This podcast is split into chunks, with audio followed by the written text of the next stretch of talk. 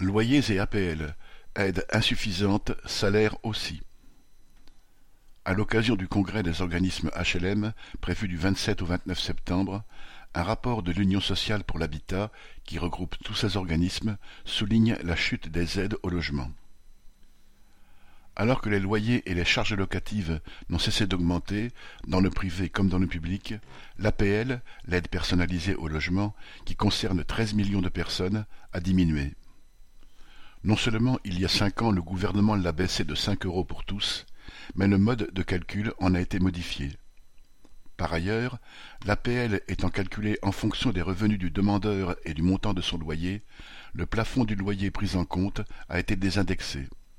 De ce fait, aujourd'hui, 60% des locataires en HLM ont un loyer qui se retrouve au-dessus de ce loyer plafond et dans le secteur du logement privé, ils sont 92%.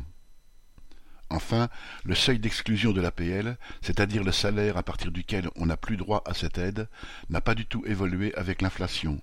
Il se retrouve désormais en dessous du SMIC. Suivant les régions, il est de 1150 à 1270 euros. Les organismes HLM dénoncent la baisse de cette aide de l'État qui représente une part de leur financement et lui demandent de la réévaluer car ils voient qu'avec la paupérisation croissante, leurs locataires ne pourront plus payer.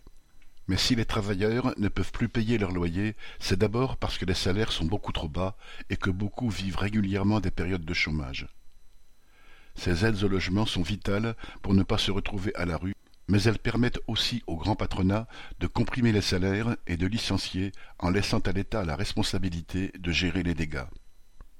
Au moment où ce même grand patronat réclame toujours plus de subventions pour maintenir et même accroître ses profits, l'État serre les cordons de la bourse pour les locataires. Pierre Royan